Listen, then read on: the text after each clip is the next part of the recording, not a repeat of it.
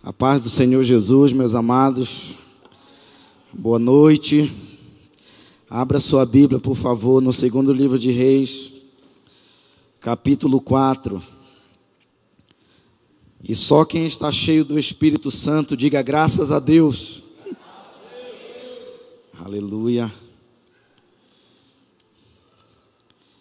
Graças ao Senhor Jesus. Essa noite é noite de transbordar. E transbordar tem um propósito muito grande.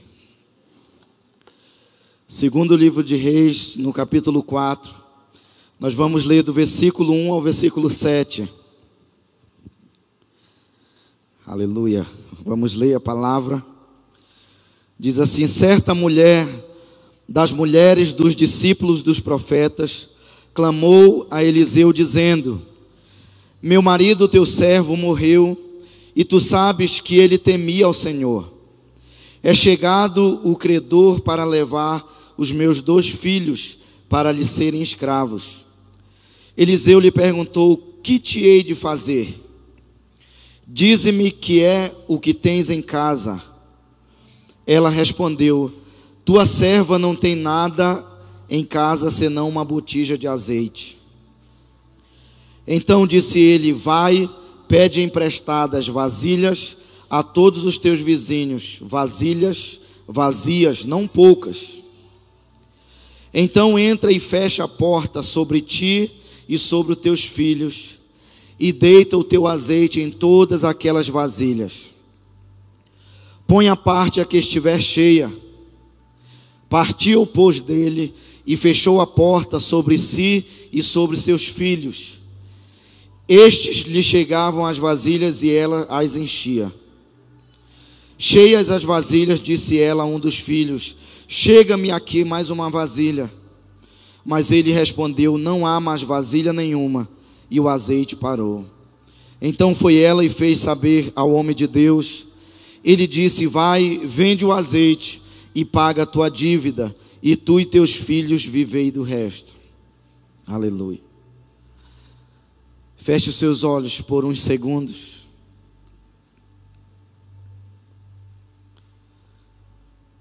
Obrigado, Espírito Santo, pela honra, Senhor, e pelo privilégio que o Senhor nos dá de estar em tua presença, Deus.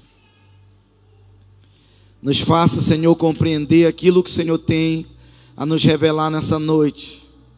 E que todos aqui dentro, meu Pai, e quem estiver acompanhando e cultuando ao Senhor em outro lugar, meu Deus, que possa compreender, entender a tua voz e conhecer a tua vontade para esses dias, ó Deus. Nós colocamos, ó Deus, esse ambiente, meu Pai, totalmente sujeito à tua vontade e ao mover do teu espírito em nome de Jesus. Amém. Glória a Deus. Queridos, o tema dessa mensagem é a panela e o azeite, a fome e o pão. Quando eu leio a Bíblia, eu eu não leio a Bíblia como se eu estivesse lendo um livro qualquer. Se eu estiver muito cansado, muito, muito, eu não leio. Para mim, não leio de qualquer jeito. Se eu tiver com muito sono, eu não leio. Para mim, não ler de qualquer forma. Isso não quer dizer que se eu estiver cansado ou com sono, eu não vou ler. Mas se eu perceber que vai interferir no entendimento, eu não faço. E hoje eu tenho entendido que a Bíblia me faz entender o que Deus falou. E quando eu oro, eu entendo o que Deus está falando agora. Porque o Senhor, Ele nunca parou de falar, Ele continua falando. Tem gente que acredita ou pensa que Deus falou uma vez, aí permitiu alguns profetas, servos escreverem e hoje não fala mais. Mas eu te garanto que por todas as gerações Deus tem falado e ele não tem dificuldade em falar. Às vezes a gente diz: "É, eu não sei se Deus falou mesmo, eu estou meio em dúvida". Eu te garanto que quando Deus quer falar, ele não ele deixa muito claro aquilo que ele quer dizer. Então, quando eu leio a Bíblia, eu fico muito atento e perguntando para Deus o que Ele quer para agora, o que Ele quer para o nosso tempo. E para Sinop, Ele quer transbordar a igreja. A partir do momento que a igreja se volta com um propósito e ouve o Espírito, então o céu vai trabalhar em função daquilo. Então, o objetivo de Deus nessa noite é fazer a igreja transbordar da glória, da graça, da vida de Deus. Ele não vai fazer nada que não esteja dentro desse propósito. E aqui diz que uma mulher é, esposa de um discípulo dos profetas, e aqui ela já era viúva, seu marido havia falecido, e ela vivendo uma situação muito complicada com dois filhos. Ela chega com o profeta e diz: Olha, teu servo temia a Deus, era fiel ao Senhor e ele morreu. E hoje eu me encontro numa situação complicada, onde eu e meus filhos não temos nada, e o credor está vindo e ele vai levar meus filhos como pagamento da dívida. E isso aqui já me mostra um princípio muito poderoso de que a gente precisa clamar a fonte certa nas situações difíceis. E aqui diz que que Eliseu lhe faz uma pergunta e diz: "O que você tem em casa?" E ela responde: eu só tenho um pouquinho de azeite. Tem uma panela e um pouco de azeite. E o profeta diz: Vai, vende, busca é, vasilhas e vende o azeite, paga a tua dívida. Mas existe algo muito poderoso aqui, um detalhe bem poderoso. E hoje, quando eu estava meditando nisso aqui, o Senhor me deu uma direção. É interessante que Ele mandou ela, vai e pede emprestado das vizinhas panelas vazias. E fecha a porta após você e seus filhos. E vai enchendo, derramando. Então eu quero fazer algo. Eu não sei se a porta ali está aberta. Se ela tiver aberta, só encosta a porta lá. Se alguém precisar sair, pode deixar sair. Se alguém quiser entrar, também pode deixar entrar. Mas eu quero que se ela tiver aberta, você encoste, alguém encoste lá a porta, por favor. Porque vasilhas estão aqui dentro. E o Senhor tem nos ordenado a derramar o azeite sobre essas panelas, sobre essas vasilhas. E da mesma forma que Jesus, em várias situações, e um exemplo é a filha de Jairo, a Bíblia diz que ele entra lá, a menina está morta, e muita gente chorando. Aí ele diz: Ó, oh, ela não morreu, ela está dormindo. Aí já começam a sorrir. Aí, como que estavam chorando e de repente começa a sorrir, você vê que ali a falsidade era muito grande. E Jesus, entendendo a realidade espiritual, a incredulidade que havia ali, a Bíblia diz que ele chamou Pedro, Tiago, João, o pai e a mãe da menina, e entrou no quarto e fechou a porta, porque ele sabia que havia interferência da multidão ali no ambiente de milagres. Então, existem situações onde Deus ele ele fecha um ambiente, ele separa um ambiente exclusivo, preparado para manifestar a sua glória. E eu aprendi que o lugar secreto é todo lugar onde você consegue separar o mundo de Deus e Deus do mundo.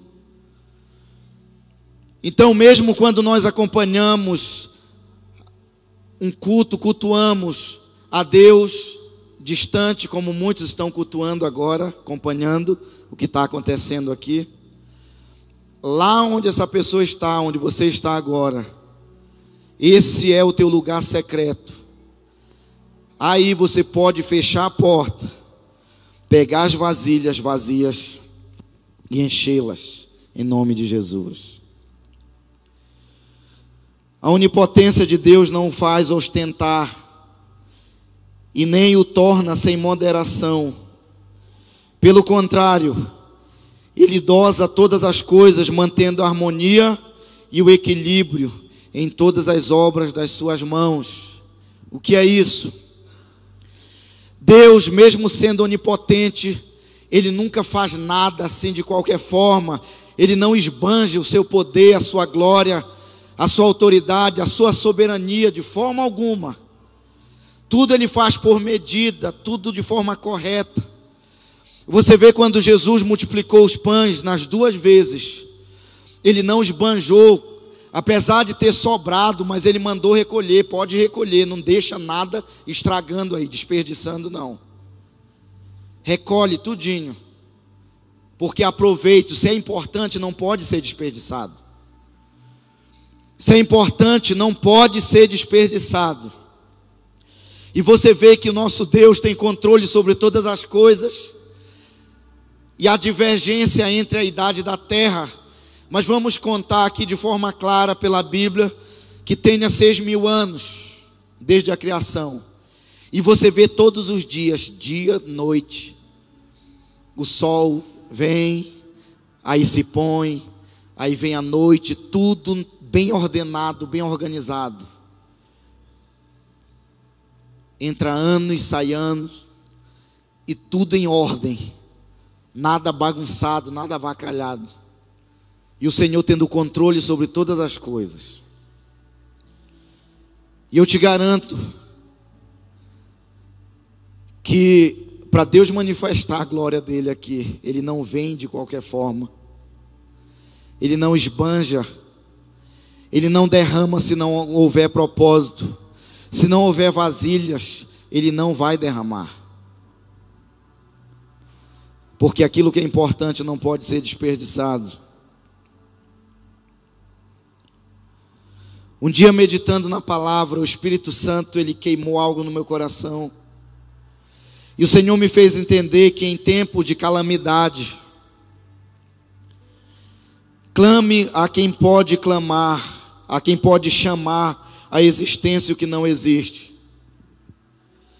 Essa mulher, ela estava vivendo uma situação bem complicada, muito complicada. Eu tenho dois filhos também.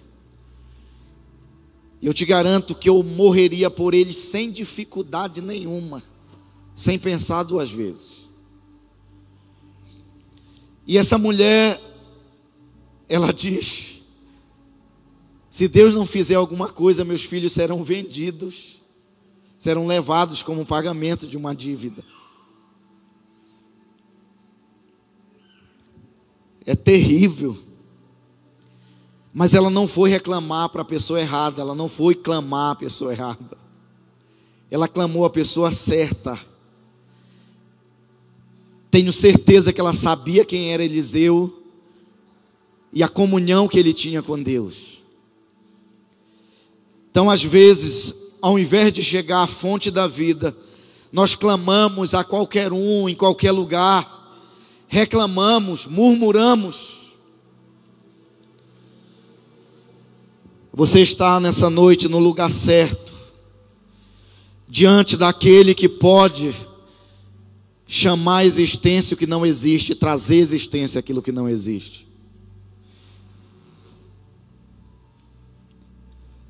Tenha sempre azeite em reserva. Essa mulher, o profeta lhe pergunta: o que que você tem na sua casa? Ela disse: Eu tenho um pouco de azeite numa panela, numa botija. Quando nós adoramos ao Senhor, quando nós buscamos a presença de Deus, além daquilo que é natural, além daquilo que é normal no dia a dia, alguns nem oram pelo alimento quando vão ingerir, quando vão comer. Alguns nem agradecem ao Senhor quando acordam, nem bendizem ao Senhor, nem agradecem pelo dia quando vai dormir. Mas, além disso, que é praticamente obrigado nós fazermos. Queridos, no teu dia a dia você sempre tem que dar algo além para Deus. E quando você dá algo além para o Senhor, você vai juntando em celeiros. Por isso que em tempo de sequidão, em tempo de calamidade, muitos morrem, muitos perecem. E por que que no decorrer dos anos muito tem ficado pelo meio do caminho? E quando Jesus vier, muitos não estarão em pé diante dele. Por quê? Porque em tempo de sequidão não tem em reserva. No tempo da calamidade, não tem junto em celeiro, não, não ajuntou em celeiro. E você vai ter mantimento, vai ter graça, vai ter poder, unção, força, vida, se você andar com Deus. Se você deixar de ser religioso, religiosa. Sabe por que, que a gente não conhece a Deus e não desfruta diariamente da Sua presença? Porque às vezes nós fazemos semanalmente uma visita para Ele somente. Às vezes vindo uma vez na igreja, uma vez por semana, uma vez por mês. mas isso não te faz conhecê-lo e nem permite com que ele te conheça. Porque você quer conhecer alguém, more junto. Vocês podem me achar uma benção, mas se existe uma pessoa que pode falar bem de mim, ou falar, expor minhas características com exatidão, é a minha esposa, porque eu moro com ela. E ela me vê, me ouve, vê minhas ações todos os dias. Você já experimentou levar Jesus lá para tua casa? Para ele morar contigo? Para ele te conhecer e você o conhecê-lo? Você não pode conhecer alguém se você não morar junto. Mesmo que você fique na casa de alguém uma semana, essa pessoa não pode te conhecer. Mas se você morar junto com alguém, você passa a conhecer seus defeitos, suas qualidades, sua força, suas fraquezas. E Deus conhece as minhas fraquezas, Ele conhece minhas qualidades, porque Ele mora lá em casa. Ele mora lá em casa. Ele é integrante principal, membro principal da minha família.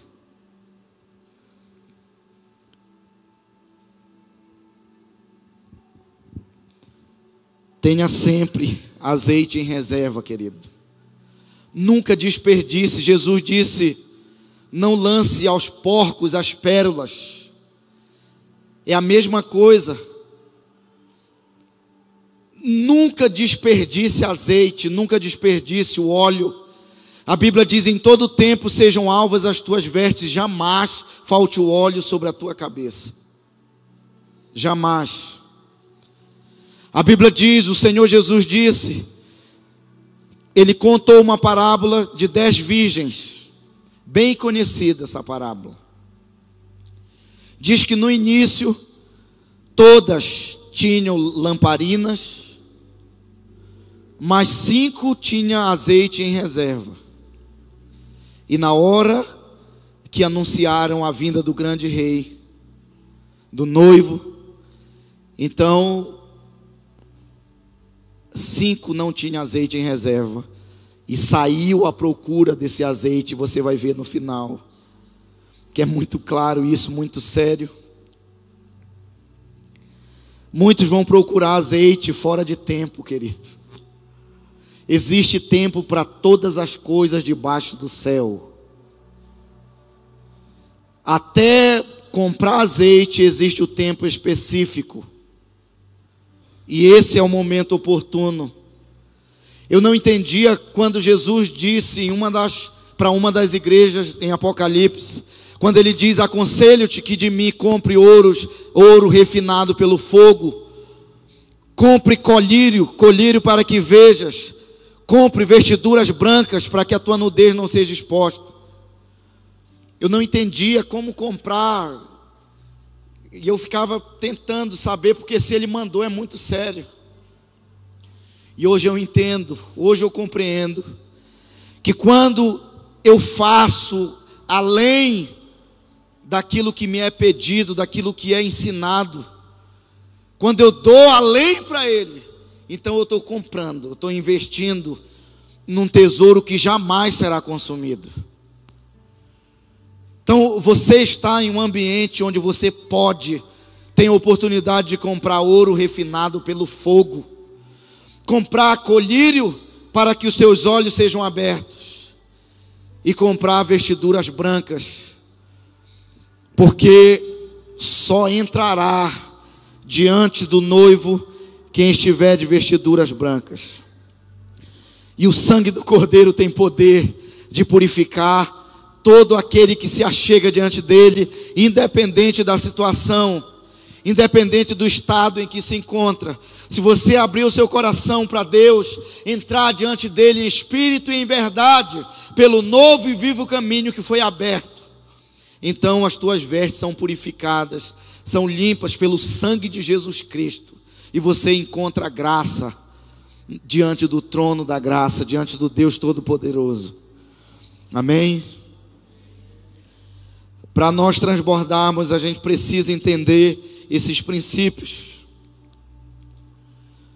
Outra coisa que eu aprendo de forma aqui muito clara, está no versículo 6 que diz, aqui em 2 Reis 4, versículo 6 diz assim: Cheias as vasilhas, disse ela a um dos filhos: Chega-me aqui mais uma vasilha. Mas ele respondeu: Não há mais vasilha. Não há mais vasilha nenhuma. E o azeite parou. Essa geração ela tem tem um termo muito usado esses dias que é a ostentação. Então, a gente vê muita propaganda. Às vezes, ali você está assistindo algum vídeo e as propagandas vai e te interrompem. E a maioria delas são cursos oferecidos. E nesses cursos, geralmente aparece alguém ali ostentando riqueza, carro, mansões. Porque um coração vazio ele sempre busca alguma coisa para preenchê-lo. E quando não se encontra o verdadeiro caminho, aquilo que é considerado precioso aos olhos humanos, então os homens, eles, eles empenham, eles pagam o preço que for necessário para adquirir bens que serão consumidos, a Bíblia diz. Mas o nosso Deus, ele jamais desperdiça aquilo que é importante, aquilo que é precioso. E nós corremos um risco muito sério, queridos, de ouvir a verdade, de ouvir a voz do Espírito e desperdiçar aquilo que está sendo proclamado.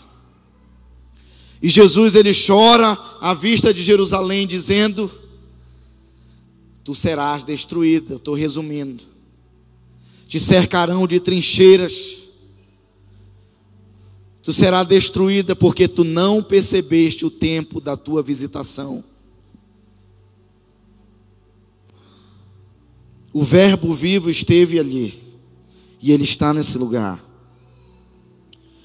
E um princípio muito importante que eu aprendo com Deus e com a Sua palavra é que Ele não desperdiça aquilo que é precioso. Quando não havia vasilhas, o azeite parou. Isso aqui é muito sério. No meio de uma congregação, se o Senhor não achar vasilhas, o azeite não é derramado. Às vezes nós estamos cheios de nós. Você está cheio de si, eu estou cheio de mim. Cheio de tribulações, de preocupações, cheios do pecado se não houver vasilha, ele não vai desperdiçar o azeite. Jamais. O Eliseu ele não estipulou uma quantia de vasilhas, Ele disse: Vai e pede emprestado, recolhe o máximo, vai. E ela foi. E ela juntou um tanto ali de panelas, de vasilhas, de vasos. E quando ela disse, traz mais uma, que o menino disse, não tem mais vasilhas, o azeite ali cessou.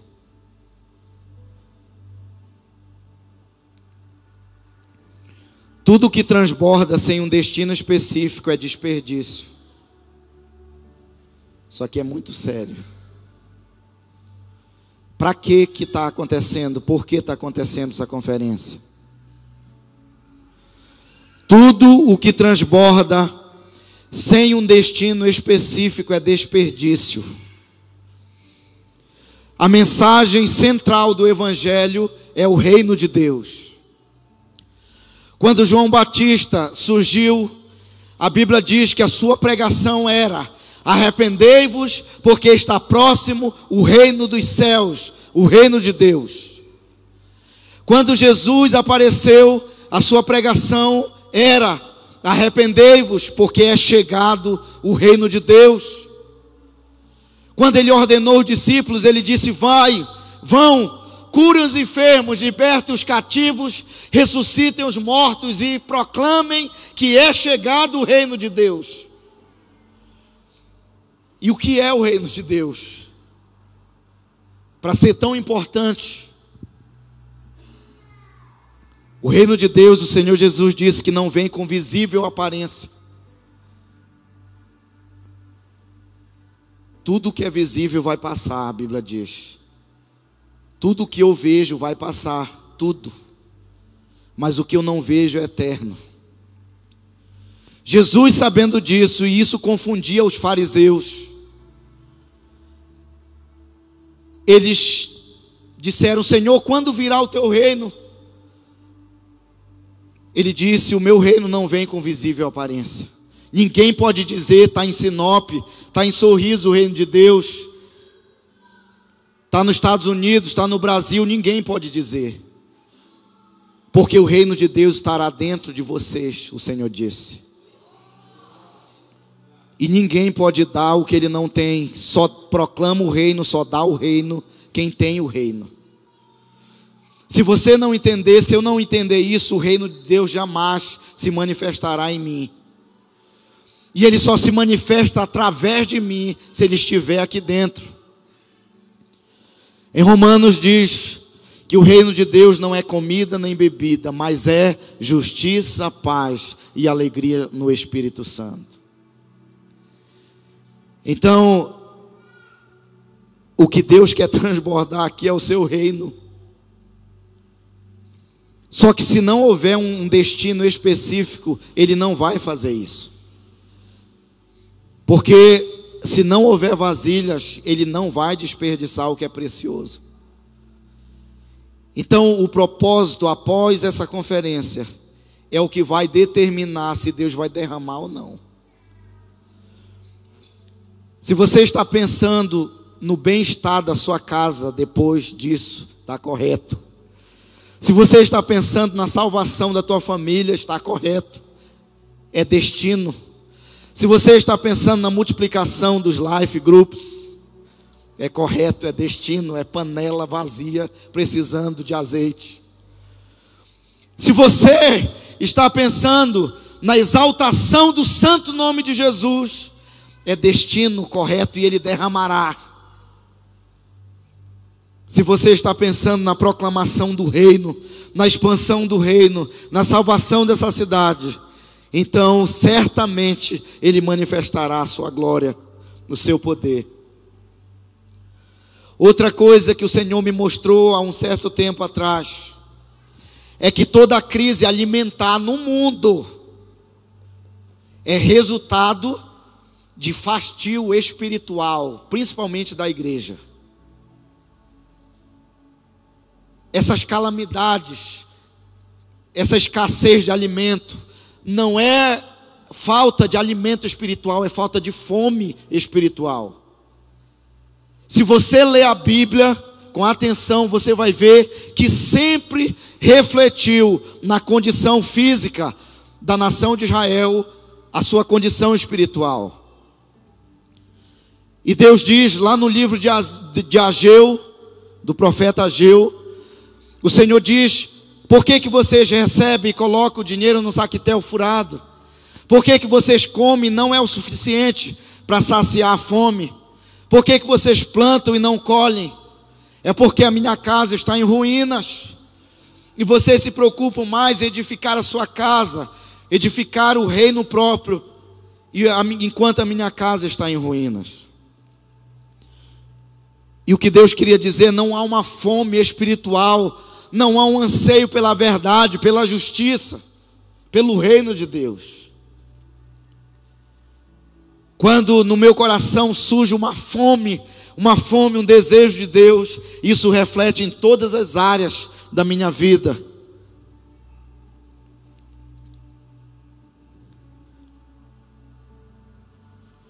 O problema hoje nosso não é falta de pão, mas é falta de fome. Existe uma mesa posta diante da igreja, diante do grande rei, diante do rei dos reis. E esse pão, esse alimento está disponível à igreja. Mas nós não temos fome.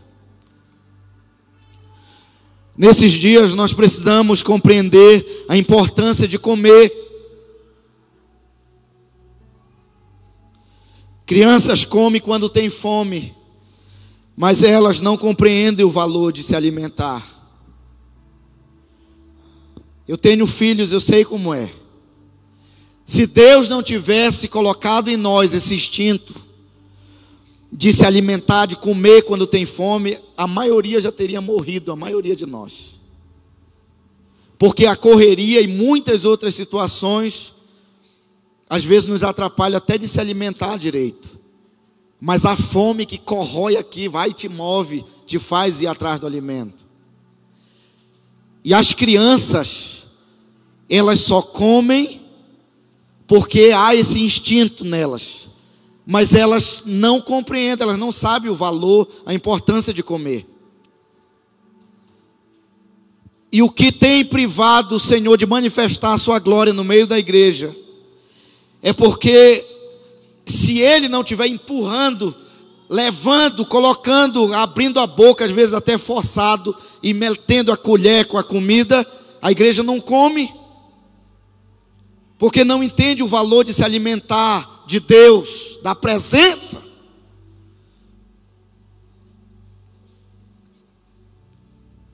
Por isso que nós só compreendemos essa importância quando o Senhor mora com a gente. Porque Ele põe em ordem a nossa casa, é hora de comer, é hora de dormir. Não fala isso, ou então diga isso, não age assim.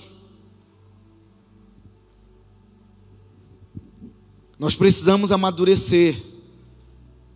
A Bíblia diz que alimento sólido é para adultos. As crianças bebem leite. Mas é necessário praticar para que as faculdades sejam exercitadas e a maturidade venha. Lembra o que foi falado antes, segunda-feira?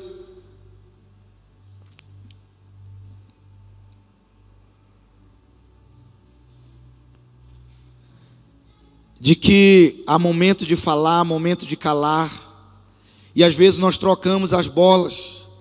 A gente fala quando não é para falar e cala quando não é para calar. Diante de Deus existe um momento de ficar calado e um momento de falar. Quando a igreja é levada, adore ao Senhor, busque, louve. Aí quando é a hora de fazer barulho, de exaltar, de bendizer, a gente cerra os lábios. Fecha a boca. E nesse fechar da boca, o pão não entra, a colher não entra. Porque não está entendendo o valor de comer, de se alimentar. Está com fastio. Aí quanto mais os dias se passam, vem a desnutrição. E se não for forçado, se não vier um soro, não vier alguém para abrir a boca, enfiar a colher, a morte vem. E muitos ficam pelo meio do caminho.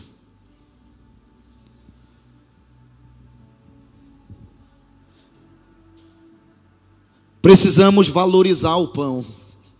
Se você entender isso, já valeu a minha vinda. O Senhor disse: Eu sou o pão vivo. João capítulo 6, versículo 57. O Senhor disse: Assim como o Pai que vive me enviou, e eu igualmente vivo pelo Pai, assim quem de mim se alimenta por mim viverá.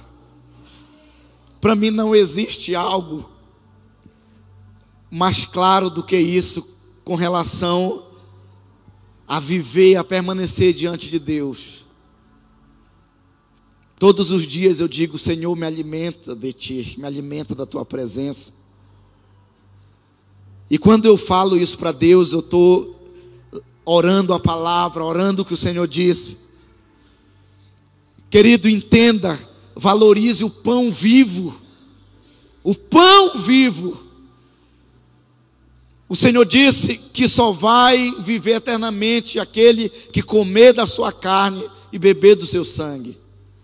Aquele que, que cear, aquele que desfrutar da sua presença, aquele que se alimentar da sua vida, ele é o pão vivo.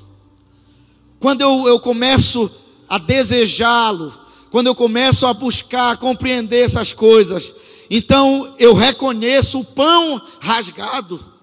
Eu vou te explicar o que significa isso. Em Lucas, no capítulo 24, ali tem uma passagem que fala dos dois discípulos a caminho de Emaús. Para mim é uma passagem que me choca e diz que esses discípulos iam caminhando ali, cabisbaixos, conversando a respeito da morte de Jesus, de tudo que tinha ocorrido. E a Bíblia diz que o Senhor entra ali no meio da conversa, entra, pá, e pergunta a respeito do que vocês estão conversando. E eles dizem: Será que tu porventura não sabes o que ocorreu esses dias? Aí Jesus pega e dá uma bronca e diz: Por que, que vocês são duros de coração? A Escritura não diz que tudo isso tinha que acontecer. E a Bíblia fala que ele ia discorrendo as Escrituras, ia falando, explicando.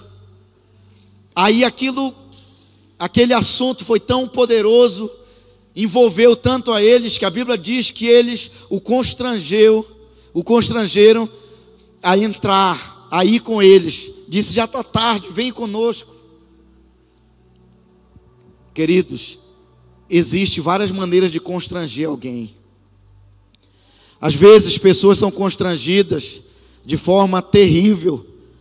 Às vezes pessoas fazem outras passarem vergonha em público e acaba constrangendo essa pessoa. Mas existe também forma de constranger de forma positiva, quando você presenteia alguém em público, elogia alguém em público, aí quando a pessoa fica vermelha ali. Então você está constrangendo de uma forma agradável. E a Bíblia diz aqui que eles o constrangeram, numa tradução diz, constrangeram aí com ele. Eu acredito que o, o pedido deles foi tão, pelo amor de Deus, vai com a gente continua falando, está tão agradável. E a Bíblia diz que ele constrangido foi. E eu gosto de constranger Jesus. E meus filhos, muitas vezes eles me constrangem a fazer alguma coisa por eles. Porque o amor ele constrange também. Às vezes a gente se derrama diante de Deus e só falta morrer, porque é tanto amor que constrange a gente. E ele constrangido vai. E até ali eles não conseguiram perceber quem era que falava com eles. Mas a Bíblia diz que na hora que ele pegou o pão e rasgou, os seus olhos se abriram. E ele sumiu da presença deles. Aí eles disseram: porventura não nos ardia o coração quando ele falava no caminho? Quando eu meditava nisso, eu entendi, olha só, você concorda comigo que orar é falar com Deus? Amém? Quem concorda, diga amém. Você concorda comigo que na nossa linguagem, os dois estavam orando? E de uma forma íntima e pessoal, bem pertinho de Jesus, caminhando, conversando com ele. Mas a Bíblia diz que eles não o reconheceram. E você sabia que muitas vezes em todos esses anos de crente, de cristão, você pode estar orando e não entender que Jesus está ali. Pode estar num culto como esse e não reconhecer a presença de Deus. Às vezes as pessoas são irreverentes por não entender que é Ele que está ali. E só há reconhecimento da pessoa de Jesus Cristo, quando nós vemos o pão rasgado, e o pão rasgado é Ele próprio, é o sacrifício dele em nosso favor. Quando se rasga o pão, está dizendo: alguém vai comer, alguém vai se alimentar. Por isso que ele disse: assim como o Pai que vive me enviou, e eu igualmente vivo por ele, quem de mim se alimenta por mim viverá. O pão pode estar bem ali, ó.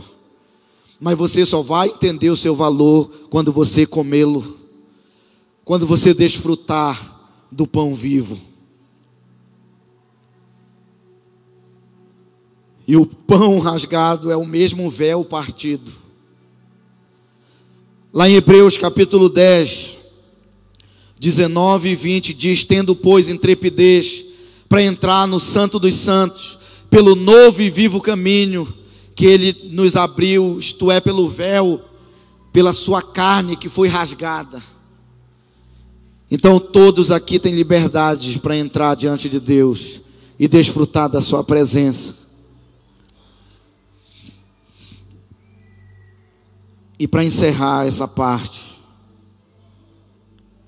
escute o que eu vou te dizer que é muito sério e ninguém que está debaixo do som da minha voz, um dia vai poder falar para o Senhor que não ouviu isso aqui.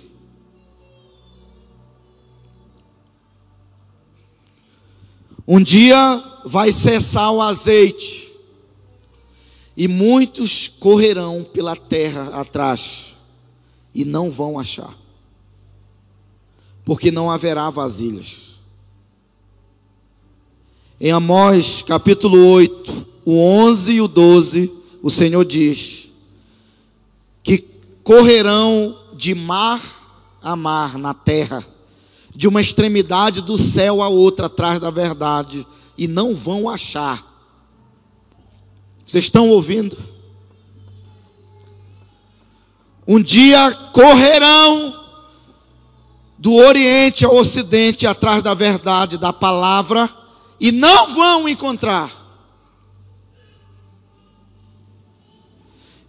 Em Isaías, no capítulo 55, versículo 6, a palavra de Deus diz: Buscai ao Senhor enquanto se pode achar, e invocai-o enquanto está perto.